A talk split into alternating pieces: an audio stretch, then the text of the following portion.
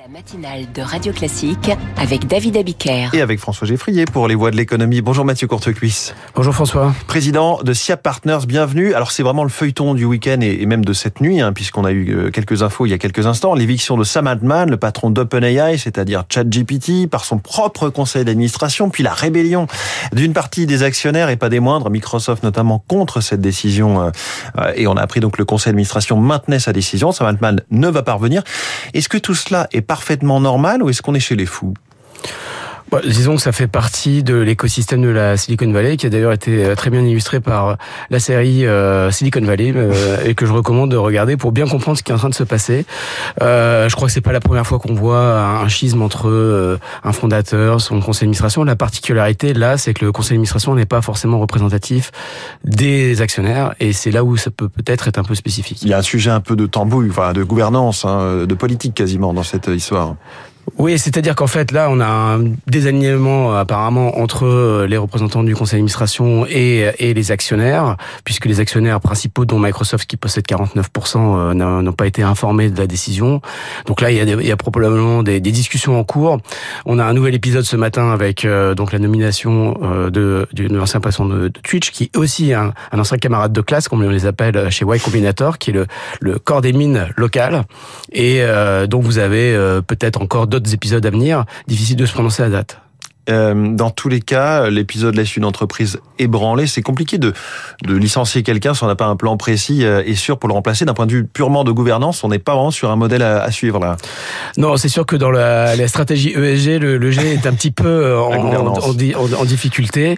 Euh, ceci étant dit, euh, OpenAI est devenu un partenaire important de beaucoup beaucoup d'entreprises dans le mmh. monde, et donc c'est là aussi où il faut regarder parce que ChatGPT c'est la version publique, grand public, mais aujourd'hui il faut voir que il y a il y a énormément de sujets qui touchent les entreprises qui sont en train de développer leur propre GPT et euh, OpenAI est un partenaire très important de cela. Alors précisément, quelques jours avant cet euh, épisode incroyable, OpenAI avait fait beaucoup de bruit avec ses annonces, lancement à venir d'une série de plusieurs GPT thématiques, des, des, intelligences artificielles génératives personnalisées pour tel ou tel métier ou par, par exemple telle ou telle tâche du, du quotidien de la vie courante et, des intelligences artificielles sous forme de magasins d'applications comme on a pour les applications sur nos, sur nos téléphones.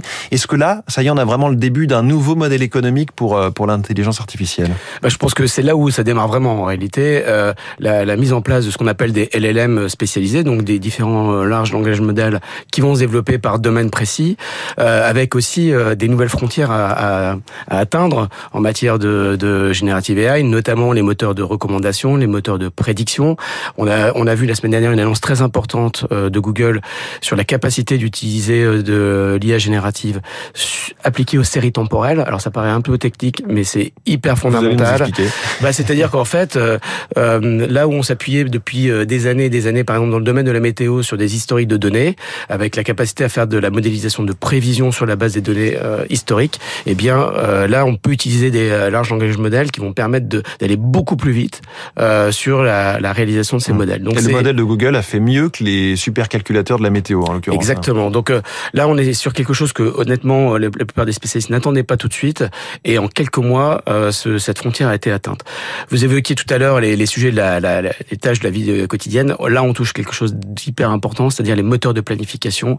Et ça, c'est quelque chose qui est qui est prévu, par exemple, dans les annonces qui, a, qui ont été faites mmh. par Meta euh, fin septembre dans leur euh, événement Connect, avec la mise en place de personas sur vos Instagram, sur vos WhatsApp, qui vont vous permettre de vous aider euh, à planifier de bout en bout, sans aucune intervention, euh, un voyage, euh, un, un, événement mmh. ou un rendez-vous euh, si c'est nécessaire. Parce que l'exemple qui était donné par OpenAI semblait presque trivial, voire euh, superfétatoire. C'était euh, le laundry euh, buddy, donc le, le, pote de la machine à laver qui vous apprend les programmes, changer le filtre et tout ça.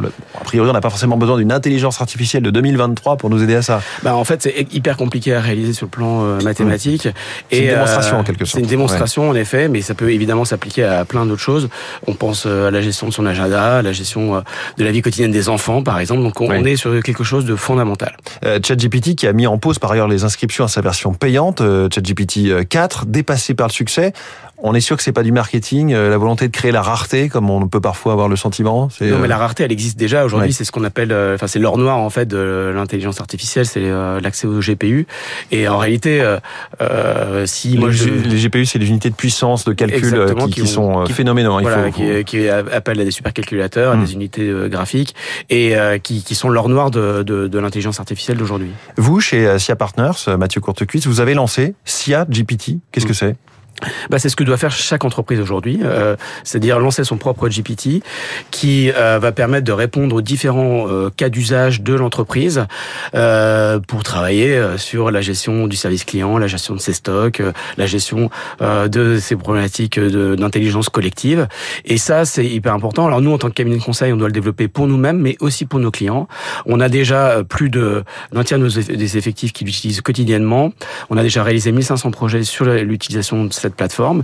Et on a déjà une dizaine de clients qui accèdent directement sans faire appel à nos consultants. Mmh. Et concrètement, vous avez tout développé de A à Z ou vous avez pris une brique type ChatGPT que vous avez euh, adapté avec votre logo et puis euh, tout, tout ce qu'il y a derrière Alors en, on est très agnostique, c'est-à-dire qu'effectivement, nous, on n'est pas une boîte de recherche appliquée, c'est-à-dire qu'on prend euh, les modèles tels qu'ils existent et puis on les adapte par rapport au cas d'usage dont on parlait juste, juste avant, c'est-à-dire les, les, sujets très spécialisés. Mmh. Mais nous, donc, on a une architecture multi-LLM, mais quand on voit la crise de gouvernance d'OpenAI, pour revenir dessus, il me semble fondamental aujourd'hui euh, que euh, chaque entreprise euh, puisse ne pas être dépendante d'un seul fournisseur. Ça, c'est le premier élément.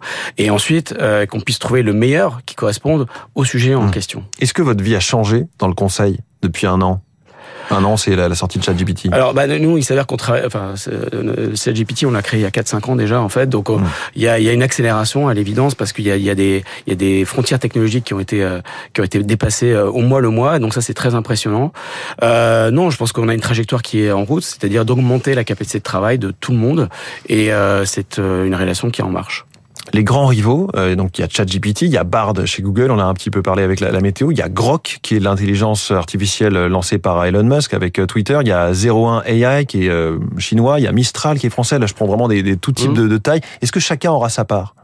Alors, on estime que ce marché va être gigantesque. Hein, donc, euh, je, ne crois pas trop à ces prédictions de marché, mais enfin, on va mm. dépasser les, les trillions de trillions de, de revenus. Donc, euh, évidemment, il y aura plein de choses qui vont se mettre en place. La question, c'est plutôt le, le, combat entre le monde de l'open source et le monde euh, qui va être plutôt sur des, des infrastructures qui seront privées, pas forcément hyper. L'une des questions autour d'OpenAI ce week-end d'ailleurs. Hein. Oui, bah, exactement.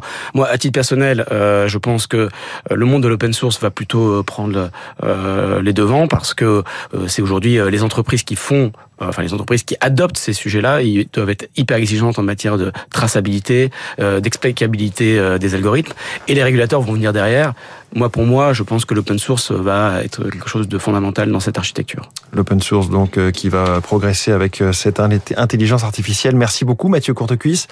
Le président de SIA Partners, qui vous êtes basé euh, aujourd'hui à New York depuis quelques mois. Vous avez 700, plus de 700 consultants, mais donc vous étiez ce matin à Paris dans le bureau de le bureau, le studio de Radio Classique. Très bonne journée. Et demain, dès 6 heures, la matinale de l'économie avec François Geffrier en open source, évidemment. Oui, si vous voulez. Allez, dans trois minutes, les coulisses de la politique. Le président se recentre sur les thèmes économiques. Radio Classique, 7h22.